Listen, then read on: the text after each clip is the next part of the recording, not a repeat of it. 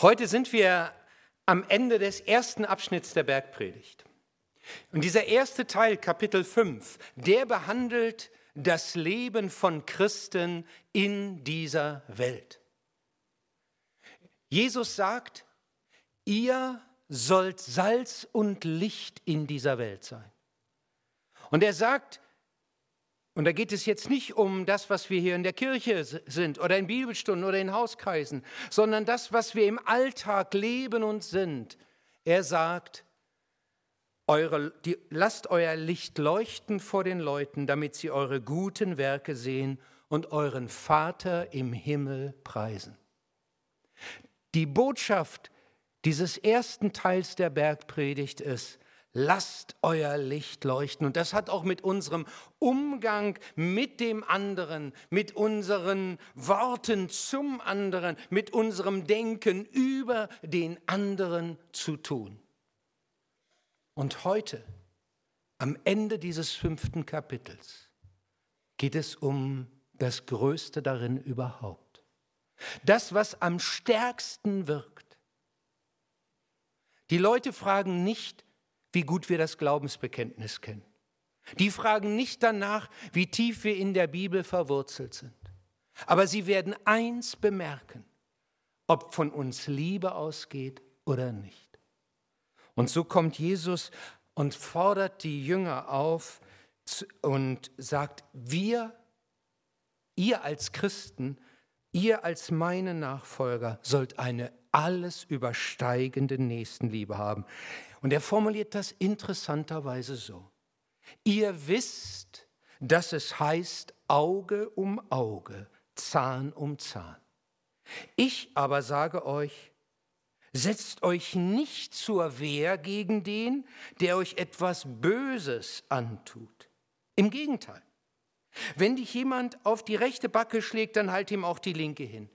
Und wenn einer mit dir vor Gericht gehen will, um zu erreichen, dass er dein Hemd bekommt, dann lass ihm auch den Mantel. Und wenn jemand von dir verlangt, eine Meile mit ihm zu gehen, dann geh zwei mit ihm. Gib dem, der dich bittet.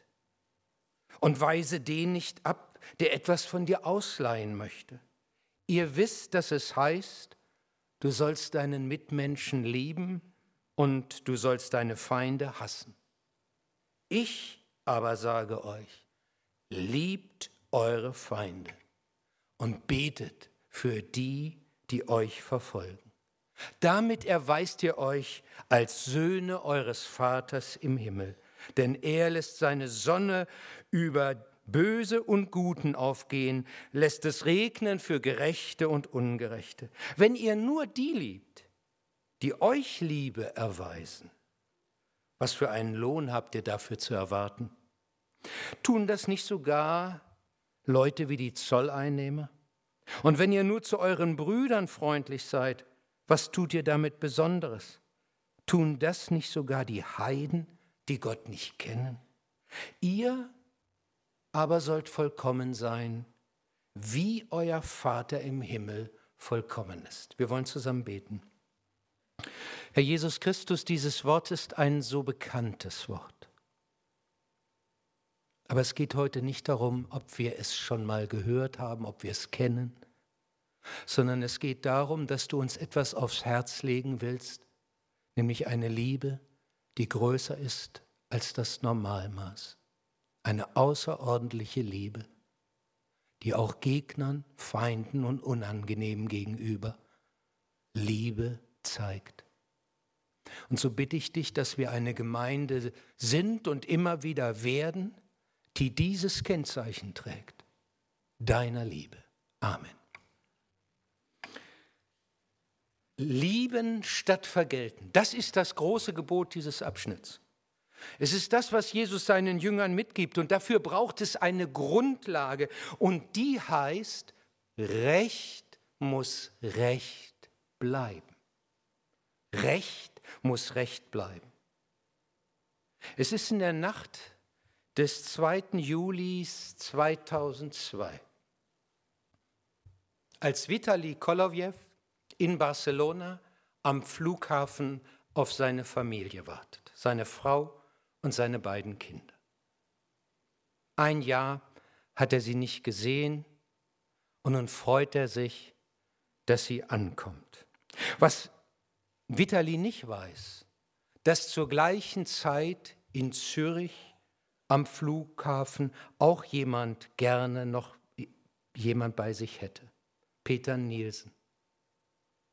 Er ist verantwortlich für die Flugzeuge, die den Luftraum über den Bodensee überqueren. Und plötzlich erkennt er ein Problem.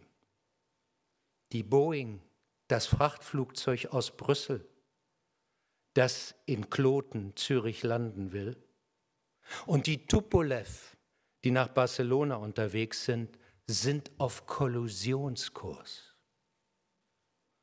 Und so sagt er dem russischen Piloten, bitte runtergehen von 36.000 auf 35.000 Fuß.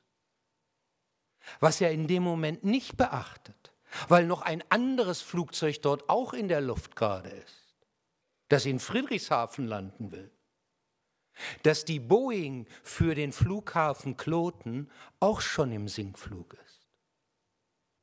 Und so passiert es um 23.35 Uhr, dass beide Maschinen, die Boeing und die Tupolev, in 11.000 Meter Höhe bei Überlingen zusammenkrachen und abstürzen.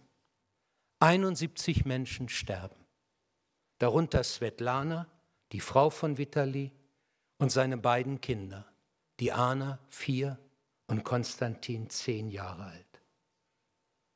Vitali Kolowjew hat nach diesem Geschehen nicht mehr weiterarbeiten können.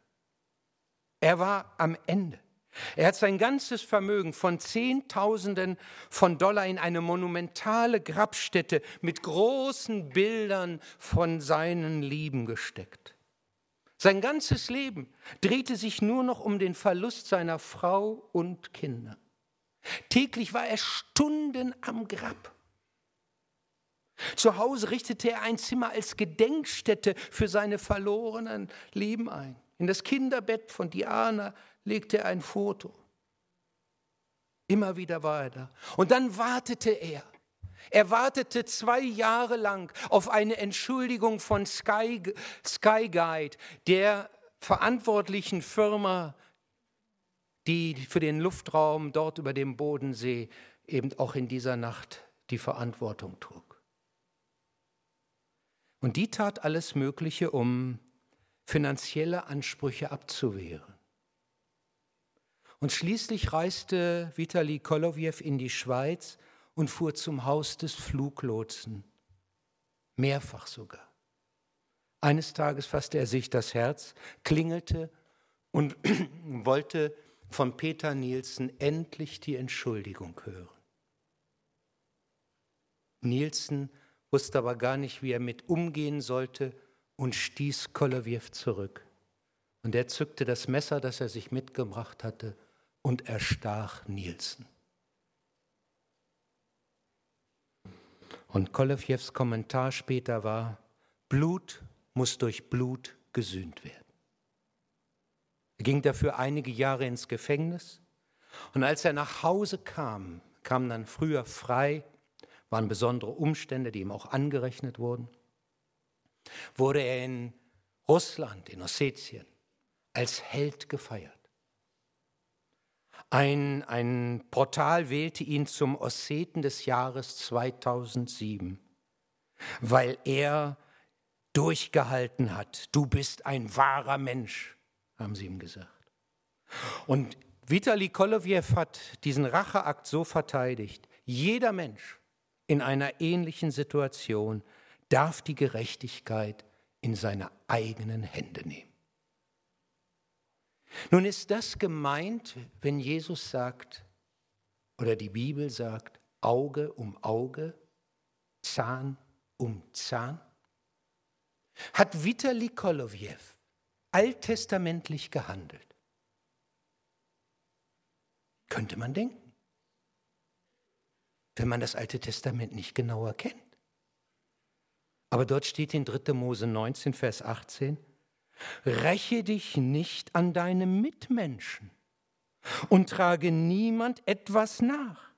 Liebe deinen Nächsten wie dich selbst. Ich bin der Herr. Der Grundsatz Auge um Auge, Zahn um Zahn ist nicht für einen Rächer gesagt worden, sondern es ist der Gerechtigkeitsgrundsatz, nach dem ein Gericht Urteile sprechen soll. Es meint damit, jedes Vergehen braucht eine adäquate Strafe. Es geht nicht darum, Tätern Zähne auszubrechen. Nein, es geht darum, dass es eine entsprechende gerechte Strafe äh, geben soll, wenn jemand Grenzen überschreitet. Denn wenn man das nicht machen würde, würden die Leute das Recht selbst in die Hand nehmen und wir hätten den wilden Westen unter uns. Wir hätten Dschungelkrieg hier. Und das hat Gott verhindern wollen, auch in seinem Volk. Und deswegen hat er ihnen dieses Gerechtigkeitsgesetz gegeben. Auge um Auge, Zahn um Zahn meint, jedes Vergehen braucht eine adäquate Strafe. Und das stellt Jesus hier auch mit dem, was er sagt, überhaupt nicht in Frage, wie manche denken mögen. Genauso wenig wie bei den vorherigen äh, über, äh, Formulierungen, die nach dem gleichen Muster liefen, wo es eben heißt, ihr habt gehört, dass gesagt ist, du sollst nicht töten. Ich aber sage euch, da stellt Jesus doch nicht das fünfte Gebot in Frage. Genauso wenig wie das sechste, wenn er später sagt, ihr habt gehört, dass zu den Alten gesagt ist, du sollst nicht Ehe brechen. Ich aber sage euch. Nein, Jesus stellt den Grundsatz einer gerechten Bestrafung nicht in Frage. Eine gefallene Welt braucht gerechte Strafe für ein Vergehen. Sonst setzen sich am Ende die Rücksichtslosen und Gewalttätigen durch. Das würde die Tyrannei des Bösen sein. Solange es Sünde in der Welt gibt, muss das Recht unter Androhung von Strafe und Gewalt sein. Erst wenn die Sünde besiegt ist, brauchen wir keine Rechtsordnung mehr. Im Himmel gibt es keine Gesetze. Aber dieses Recht ist nur ein Notbehelf. Das Recht kann das Gute nicht erzwingen. Man kann niemand per Gesetz dazu verdingen, gut zu sein. Wer auf seinen Vorteil aus ist, wird immer Lücken suchen, um das Gesetz irgendwie auszuhebeln, ohne es formal zu übertreten. Da sind ganze Generationen von Anwälten beschäftigt, die Lücken im Gesetz zu suchen ohne dabei schuldig zu werden. Aber für das persönliche Leben, und jetzt rede ich nicht mehr von dem staatlichen Geschehen, weist Jesus auf etwas anderes hin. Für das Leben als Christ gilt, nämlich, gilt es nämlich, den Teufelskreis der Vergeltung zu durchbrechen. Den Teufelskreis der Vergeltung zu durchbrechen. Und da kommt er hier auf ein Beispiel und sagt, setzt euch nicht zur Wehr gegen den, der euch etwas Böses antut. Im Gegenteil, wenn dich jemand auf die rechte Backe schlägt, dann halt ihm auch die linke hin. Tja, würde ich mal sagen, du hier, komm mal einfach hier nach vorne. Ich bitte dich, ich habe dich bewusst als Frau gewählt. Versuch einmal sehr lieb das darzustellen, was hier gerade gesagt wurde und ich bin dein Opfer. Was würdest du machen? Mach's einfach. Also. Gib mir den Streich, die Ohrfeige. Die Ohrfeige soll ich dir geben. Ja, aber zart, wenn ich darf. Danke, danke, dass du das so lieb gemacht hast. Darf ich euch fragen, hat sie das gemacht, was da steht? Na, die Guten, die wissen jetzt schon wieder Bescheid oder die tief im Wort. Nein, die hat es nicht richtig gemacht. Auf welche Wange, auf welche meiner Wangen hat sie mir gehauen? Auf die linke. Das steht aber nicht. Da steht, wenn dich jemand auf die rechte Backe schlägt. Und das ist kein Zufall. Das steht da bewusst. Wie hätte sie schlagen müssen? so. Hau ab, heißt das. Du bist für mich Luft. Es ist die Geste der Verachtung, die Jesus hier anspricht. Ich muss sagen, ich bin sehr dankbar, dass ich so noch nie geschlagen wurde. Und das war wirklich sehr lieb von dir. Aber Jesus geht es um mehr als hier eine, um eine Ohrfeige. Er meint all die Situationen, wo man uns übersieht, missachtet und ungerecht behandelt, wo wir übersehen werden bei der Beförderung, wo wir gemobbt werden. Jesus spricht die Reaktion an, die jeder von uns kennt, wenn ihm so etwas passiert, Verachtung oder Unrecht. Dann hast du nur einen Wunsch, es dem anderen heimzuzahlen. Das ist wie ein Reflex. Wenn mir einer wehtut, kriegt das zurück. Wie du mir, so ich dir. Das ist das. Und zwar, und es gab sogar Untersuchungen dafür, heftiger, als man es selbst erfahren hat, damit der andere auch merkt, dass er das in Zukunft bei mir nicht nochmal machen muss. Man schlägt heftiger zurück, normalerweise, als man geschlagen wird. Aber Jesus erklärt, und das ist etwas Außerordentliches. Verzichte auf Vergeltung. Verzichte darauf, es dem anderen heimzuzahlen.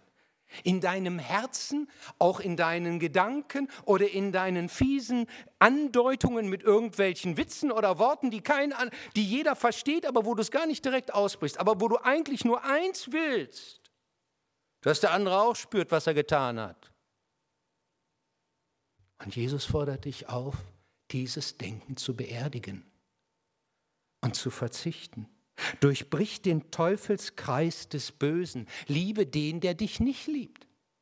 Gib die Liebe weiter, die du von mir bekommst und von der du lebst. Und wenn einer gegen dich prozessieren will, um zu erreichen, dass er dein Hemd bekommt, dann lass ihm auch den Mantel. Das war damals beim Handelstausch üblich, dass die Männer sich gegenseitig die Kleidung als Pfand gaben, bis die Ware geliefert oder ausgezahlt waren. Oder so hat man normalerweise eben dafür gesorgt, dass man dann auch wirklich das entsprechende erhielt. Aber man hat normalerweise nur das Untergewand, das Hemd, pfänden dürfen. Es war verboten, den Mantel zu nehmen. Und wenn man ihn nahm, musste man ihn abends vor Sonnenuntergang wieder zurückgegeben haben, damit der Gefändete nicht frieren musste. Jesus sagt also, wenn du deine Zusage aus irgendeinem Grund nicht eingehalten hast, dann gehe einen Schritt weiter, als das Gesetz verlangt. Biete dem anderen zusätzlich deinen Mantel und sage zu ihm, nimm auch den Mantel. Ich weiß, das äh, bräuchte ich jetzt gar nicht. Aber du sollst wissen, auf mein Wort ist Verlass. Nun kam es aber damals auch vor, dass Leute zu Unrecht gefändet wurden, von Reichen, die den Hals nicht voll genug bekamen. Und dann haben sie es trotzdem auch teilweise zugelassen, als Protest gegen das Unrecht und gegen die Ausbeutung. Wer allerdings so handelt gegen das Unrecht, dass er es nicht einfach nur mit zusammengebissenen Zähnen loslässt, sondern freigibt, der ist nicht mehr Opfer. Der tritt aus der Rolle des Opfers heraus und wird selbst zum frei agierenden. Die Menschen, die zu Unrecht verfolgt wurden, wie zum Beispiel Bonhoeffer oder Martin Luther King oder auch Nelson Mandela, sie haben immer eins betont, auch für ihre Mitgefangenen. Wir sind nicht Opfer. Wir bleiben Mensch. Auch wenn man uns viel nimmt, aber man kann uns nicht das nehmen, was wir in unserem Innersten tragen. Und einer derjenigen, die Bonhoeffer mit verirrt, äh, verhört haben, der sagte, da merkt man, wie sie aus dem Konzept gebracht wurden durch diese Haltung, man hat das Gefühl, Bonhoeffer kontrolliert die Situation. Und Jesus sagt, sei einer, der bereit ist, über das Maß hinauszugehen. Durchbrich den Teufelskreis, wenn andere oder du dich selbst sogar in die Opferrolle hineindrängen. Bemitleide dich nicht selbst, weil du übersehen wurdest oder weil man dir nicht den Dank gebracht hat für das, was dir wirklich zugestanden hätte. Nun schmolle nicht in deinem Innersten oder schäume auch nicht, wenn dir einer frech die Vorfahrt nimmt. Ich meine, da kann ich echt lernen, ihr Lieben. Ich sitze auf dem Beifahrersitz, meine Frau am Steuer, und da will sich einer reindrängen. Und ich sage, lass das nicht zu. Lass das nicht zu. Das ist die Frechheit. Wir müssen den erziehen. Und Gretel sagt, den können wir nicht erziehen. Das schaffen wir nicht. Da, da habe ich noch eine Menge zu lernen an dem Thema. Jesus sagt, handle nicht als einer, der's, der dem anderen nun, ich sag mal, gegen den anderen opponiert. Egal, ob du an der, an der Kasse wartest und sich einer vordrängeln will oder jemand vor deiner Nase das letzte günstige Teil im Elektronikmarkt noch gekauft. Ne? Du stehst so vor, überlegst noch und der sieht das und wupp, hat er es in der Hand. Und jetzt gibt es natürlich dann Reaktionen bei uns. Und Jesus spricht diese Reaktion an und sagt, nein, werde nicht Opfer, bleib du Täter der Liebe. Und dann geht er weiter und spricht eine weitere Alltagssituation an und sagt, wenn ein römischer Besatzungssoldat von dir verlangt, eine Meile seine Lasten zu tragen, dann geh zwei mit ihm. Ein römischer Soldat hatte damals zu jeder Tageszeit das Recht von einem Israeliten, einem Zivilisten, äh, zu fordern, mach mir eine Mahlzeit, gib mir eine Unterkunft oder äh, trag mir mein Gepäck. Nicht? Wenn die dann Truppenverlegung hatten, dann konnte so ein römischer Soldat kommen, seine Lanze nehmen, dir so leicht auf die Schulter klopfen und sagen, hier den Koffer, bitte, und zwar schnell, dorthin.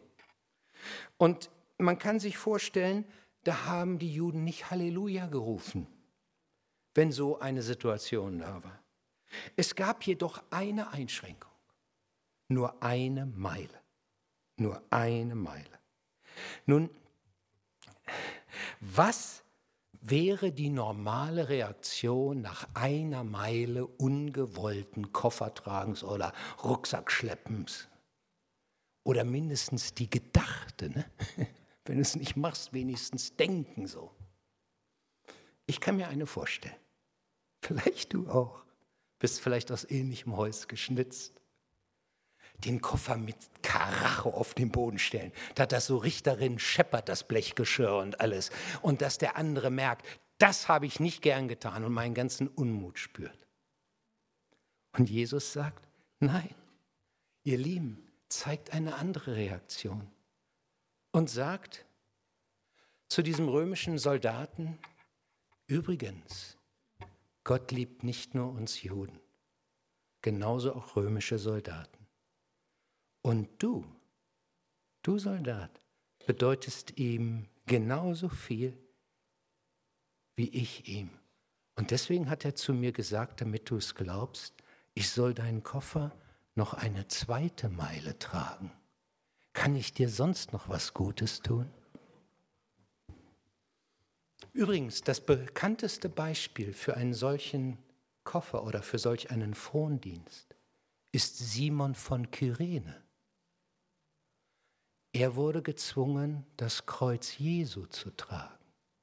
Er kam gerade vom Acker und war dadurch, dass er nun das Kreuz tragen musste, nicht mehr für die Feiern rein. Denn dann durch das Kreuz war er liturgisch, also rituell beschmutzt und durfte dann nicht mehr an den Feiern teilnehmen. Und was hat das mit ihm gemacht? Wir lesen später in Markus, das ist übrigens der, dessen Söhne Rufus und Alexander ihr ja auch kennt. Und was bedeutet das doch? Der war in der Gemeinde bekannt, das hat ihn wahrscheinlich zum Glauben geführt und genauso seine Kinder. Und das lehrt uns etwas. Es geht nicht darum, dass wir etwas geben. Wir könnten ja denken bei diesem Thema, ho, ho, ho, heute haben wir aber eine Last aufgebürdet bekommen und jetzt müssen wir uns mit diesem Liebesgebot durch den Alltag quälen. Nein, du selbst wirst auch zum Beschenkten. Sicherlich nicht immer gleich beim ersten Gefühl. Aber er sagt, jawohl, das, das ist etwas, was dich selbst beschenkt. Und diese Beispiele sind ja schon herausfordernd genug. Aber Jesus fügt noch eins hinzu und er sagt, gib den, der dich bittet und weise den nicht ab, der etwas von dir ausleihen möchte. Nun muss man wissen, das Wort bitten steht im Matthäusevangelium im Sprachgebrauch von Matthäus-Evangelium nur in zwei Zusammenhängen. Entweder es geht um das Gebet zu Gott oder aber es geht um eine Notsituation. Es geht also hier nicht darum, irgendjemand, der bettelt oder äh, was zu geben oder so ein leichtsinniges Anpumpen.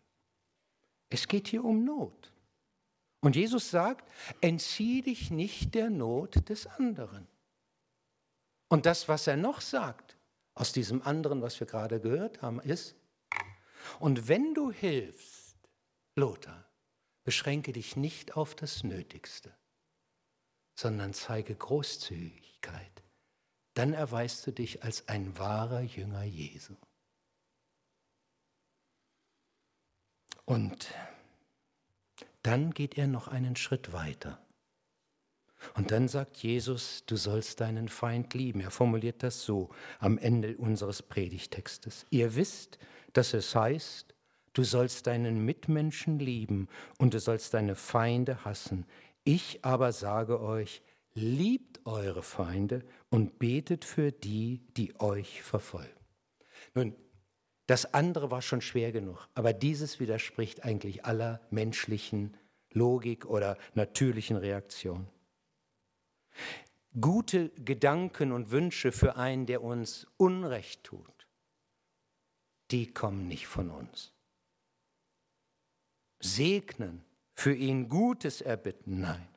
Und deswegen ist es interessant, hier steht, ihr habt gehört, du sollst deinen Mitmenschen lieben und sollst deine Feinde hassen.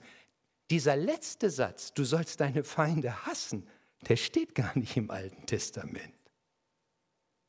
Den haben die Juden dazugeführt. Das war sozusagen wie Konsens, ist doch klar. Na, ein Feind kann doch keiner lieben. Nächste lieben wir, unsere eigenen Leute lieben wir, mit denen wir gut können, die lieben wir. Aber ein Feinde, nein. Und so war das wie selbstverständlich. Wer sagte, du sollst deinen Nächsten lieben, sagt doch klar, und einen Feind hassen. Und Jesus stellt das auf den Kopf. Aber bevor ich zeige, dass das sogar möglich ist, möchte ich ein Missverständnis nochmal aus dem Weg räumen. Wenn Jesus hier von Lieben statt Vergelten spricht, dann meint er nicht, lass dir alles gefallen. Das steht hier nicht. Das ist keine Anweisung für geprügelte Ehefrauen, sich verprügeln zu lassen. Es ist auch keine Anweisung, dass Kinder von christlichen Eltern sich auf dem Schulhof nie wehren dürften. Das ist auch nicht die Aufforderung, sich alles aus der Tasche bitteln oder betten zu, äh, bitten zu lassen, bis man mittellos dasteht. Das ist nicht Liebe. Das ist nicht gemeint. Das wäre Passivität. Ich will es deutlicher sagen. Die Bergpredigt ist kein Gesetzbuch, sondern sie ist das Bilderbuch des Reiches Gottes, das uns zeigt, wie Christen leben sollen. Wenn wir sie als Gesetzbuch lesen würden, dann sagt sie, wenn dir einer auf deine linke Wange haut, dann halt ihm auch noch die andere. Das kann sein, dass ich das genau mache, aber nicht als Gesetz. Es geht um eine Haltung und um Taten, die Außerordentliches zeigen. Das heißt nicht, tu nichts dagegen. Nein, in dieser Welt muss man misshandelnden Mut, misshandelten Mut machen, sich zu wehren und auch Kindern beizubringen, sich nicht alles gefallen zu lassen. Jesus hat das übrigens selbst genau für die Situation, die er hier anspricht in der Bergpredigt, auch nicht so getan. Was hat er getan? Da steht er vor dem hohen Priester und wird mit allen möglichen Dingen beschuldigt. Und dann kommt so ein Knecht des hohen Priesters und haut ihm ins Gesicht. Was macht Jesus? Hält er ihm auch die andere Wange hin? Nein. Er sagt, wer gibt dir das Recht, mich so zu schlagen, obwohl ich nichts Unrechtes getan habe? Johannes 18. Aber dann lässt er es zu. Das heißt, er spricht das Unrecht sogar an. Aber dann lässt er es zu. Die Bergpredigt zu leben heißt, außerordentliche Liebe zu zeigen. Und das bedeutet den, den Gegner, den Feind, den, der mich nicht ausstehen kann und den ich vielleicht von meinen Gefühlen auch nicht ausstehen kann. Gutes zu tun, als Gott von Gott geliebtes Geschöpf zu sehen. Es heißt, Gott lässt es regnen über Böse und über Gute, über Gerechte und Ungerechte. Da gibt, er macht keinen Unterschied. Und so machst du auch. Bete für deinen Gegner, auch wenn deine Seele Vergeltung fordert, segne ihn. Und eins muss ich sagen, bei dieser Predigt empfinde ich mich selbst als ABC-Schütze in der Umsetzung. Aber eins habe ich erfahren, wenn man betet für Menschen, die einem vielleicht gerade quer liegen oder wo es nicht läuft, das macht etwas mit einem selbst. Und zwar nicht betet nach dem Motto, Herr, zeig ihm, was er alles verkehrt macht. Du musst das ihm einfach mal richtig beibringen. Äh, nein, sondern indem wir sagen, tu ihm Gutes. Du weißt, warum sein Herz so ist. Ich möchte einfach, dass er an diesem Tag ein Stück deiner Gnade und deiner Hilfe erfährt. Segne ihn. Denke auch nicht nur, ihn zu segnen. Tu es. Bete für ihn. Es wird dich verändern. Auch bei schlimmen Dingen. Und da kann man natürlich fragen, ist das möglich? Ne? Ist das wirklich möglich so? Es ist interessant. Im gleichen Jahr, als Vitali Kolowjew aus Rache einen Menschen getötet hat und für seine Entschlossenheit in Russland zum Mann des Jahres gewählt wurde, machte in der Türkei auch eine Frau Schlagzeilen. Ihr Mann und drei weitere Männer wurden, weil sie als Christen in der Türkei lebten, von den Nationalisten, von vier Nationalisten der Grauen Wölfe umgebracht. Und als das türkische Fernsehen einen Tag nach dieser schrecklichen Tat bei Susanne Geske vor der Tür stand und klingelte und sagte, sie würden gerne ein Interview mit ihr machen, und sie dann fragten, ob Susanne Rachegedanken hätte.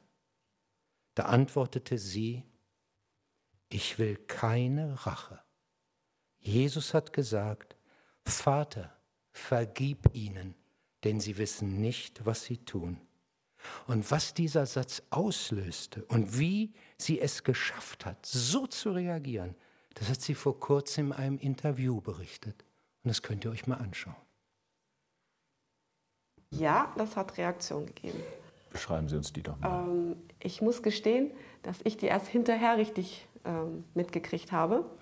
Ich weiß, dass einer, ein Journalist, ein Türken, geschrieben hat, das, was Missionare in tausend Jahren nicht geschafft haben, hat diese Person jetzt auf einmal hingekriegt. Ah, ja. Einfach, dass man da zuhört. Und da wollten dann alle Leute natürlich wissen, wie das jetzt geht und was das jetzt ist. Und ich sage immer, und das ist wirklich wahr, aber das ist, würde ich mal sagen, echt übernatürlich. Also es ist wirklich ein Geschenk Gottes. Hm. Was können Sie denn daraus schließend anderen empfehlen, die ein größeres Problem mit Vergebung haben? Also ich habe das dann in der Bibel auch angeguckt, weil ich das selber nicht verstanden habe und mich die Leute immer das Gleiche gefragt haben. Ja. Gedacht, ja, verstehe ich auch nicht. Aber ich denke, dadurch, dass es ein Gebot ist, ist es das, der erste Schritt, ich muss es wollen. Oder ich kann sogar sagen, ich will es nicht, aber Herr Jesus, macht das, schenkt das meinem Herzen, dass ich es mal will da kann man ja mal anfangen. Ich will zwar gar nicht, ich will dem absolut nicht vergeben, aber Herr Jesus, ich weiß, dass es eigentlich dein Wille ist. Du, würdest, du hättest das gern, dass wir das tun, aber ich kann das nicht. Kriege ich nicht hin. Ich kann es auch nicht wollen, dass ich das will. Das musst du in meinem Herz machen. Wenn man so mal ganz, ganz, ganz, ganz vorne anfängt zu beten, bin ich sicher, dass Gott tut, was das tut in, seinem Herz, in unserem Herzen. Und dass man dann auch sagen kann, okay, ich würde ja gerne, aber das kriege ich echt nicht hin. Helf mir dabei. Und ich denke, wenn mir, das ist ein ewig langer Prozess. Ich habe da auch so meine Fälle, muss ich ganz gestehen, wo das nicht so einfach ist. Ähm, und wo man einfach auch immer wieder dafür beten muss. Man denjenigen sieht, denkt, ah nee, den will ich jetzt echt nicht sehen. Sagt, nee, Herr Jesus, eigentlich liebst du den ja genauso für mich. Und hm, ich weiß das ja alles theoretisch, hilf mir mal mit der Praxis. Ich denke, das ist ein täglicher Kampf, aber wir müssen den wollen. Ich denke, da, ganz da fängt es an, zu wissen, dass Gott das eigentlich möchte. Und dann dafür zu beten, dass Gott unser Herz umkrempelt. Danke für diese Schritte. Ja, sie sagt, man muss es wollen. Ich weiß nicht, in welcher Situation du gerade stehst, was die Herausforderung für dich ist, wo du außerordentliche Liebe zeigen könntest, wo es vielleicht Gott eine Chance dir gibt oder eine Herausforderung und du sagst, ja, da wär's dran. Vielleicht ist es,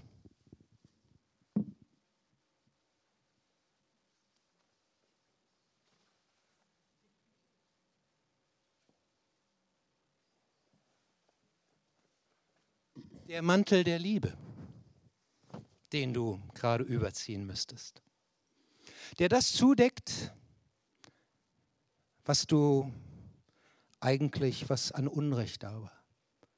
Aber wo du sagst, da decke ich von meiner Seite den Mantel der Liebe darüber. Und ich reagiere nicht so wie alle anderen, sondern wie Christus zu mir ist. So reagiere ich. Vielleicht ist aber auch was ganz anderes dran. Vielleicht sind für dich die zwei Meilenstiefel dran, wo du die zweite Meile mitgehst. Eigentlich hast du das Gefühl, das, was ich jetzt getan habe, das ist schon sehr, sehr viel gewesen.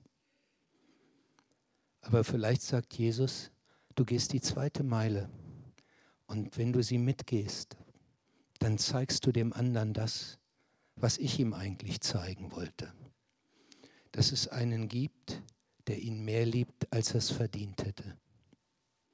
Vielleicht ist aber auch noch was ganz anderes für dich dran. Vielleicht ist es für dich dran, die Hände zu falten. Früher hingen sie fast in jedem christlichen Haus. Die betenden Hände von Albrecht Dürer. Vielleicht ist das für dich im Moment gerade in einer besonderen Situation, für einen besonderen Menschen oder für eine besondere Lage gerade, dass du ihn segnest und dass all die Gedanken der Vergeltung, die du gerade in deinem Herzen trägst, des Schmollens oder was auch immer, dass du sie umwandelst in Bitte zum Gebet für den anderen und indem du ihn segnest. Vielleicht ist aber auch noch was anderes dran, dass du sagst, ich schlage nicht zurück. Ich halte noch meine andere Wange hin. Das heißt, ich tue ihm Gutes. Dein Nachbar, der dich immer ärgert. Oder irgendein Kollege.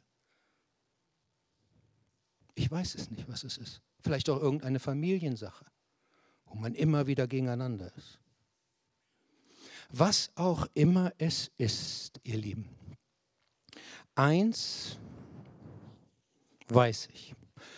Es ist mehr als ein T-Shirt, wo drauf steht, I love my enemies. Habe ich für euch extra gebastelt, das Shirt. Aber eins macht dieses T-Shirt klar. Wenn du das sagst, dann brauchst du ein verändertes Herz. Dann brauchst du ein Herz, in dem Christus ist und dir die Liebe gibst, die du brauchst. Als ich mich auf diese Predigt vorbereitet habe, habe ich gemerkt, das brauche ich. Und so habe ich eins gemacht. Ich habe mir in meine Bibel ein Gebet hineingelegt. Ich habe es mir auf den Küchentisch gestellt weil ich merkte, ich brauche das. Ich muss von seiner Liebe leben. Und dieses Gebet habe ich euch heute mitgebracht und habe es auch ins Infoblatt gestellt, äh, gesetzt. Und wenn du merkst, es ist dein Gebet, dann kannst du es jetzt mit mir mitbeten. Und so will ich diese Predigt schließen. Wir beten. Herr Jesus Christus, gib mir durch deinen Geist innere Kraft und Stärke. Erfülle du mein Herz. Lass mich in deiner Liebe fest verwurzelt und gegründet sein. Hilf mir, das ganze Ausmaß deiner Liebe und göttlichen Kraft zu erkennen, damit ich immer mehr von dir erfüllt werde und du in meinem Leben sichtbar wirst. Amen. Ich habe gemerkt, ich wollte dann nicht mehr beten nach einer Zeit, immer mehr. Ich habe dann einfach geändert. Jetzt stand es aber schon im Infoblatt. Ich habe dann angefangen, immer wieder, damit ich immer wieder von dir erfüllt wird. Hatte nicht das Gefühl, dass es immer mehr ist. Ich weiß nicht, was es bei dir ist. Aber wie wäre es, wenn wir diese außerordentliche Liebe leben würden nach draußen? Das zieht mehr als alle Einladungsflyer und weiß ich was. Und das wünsche ich uns.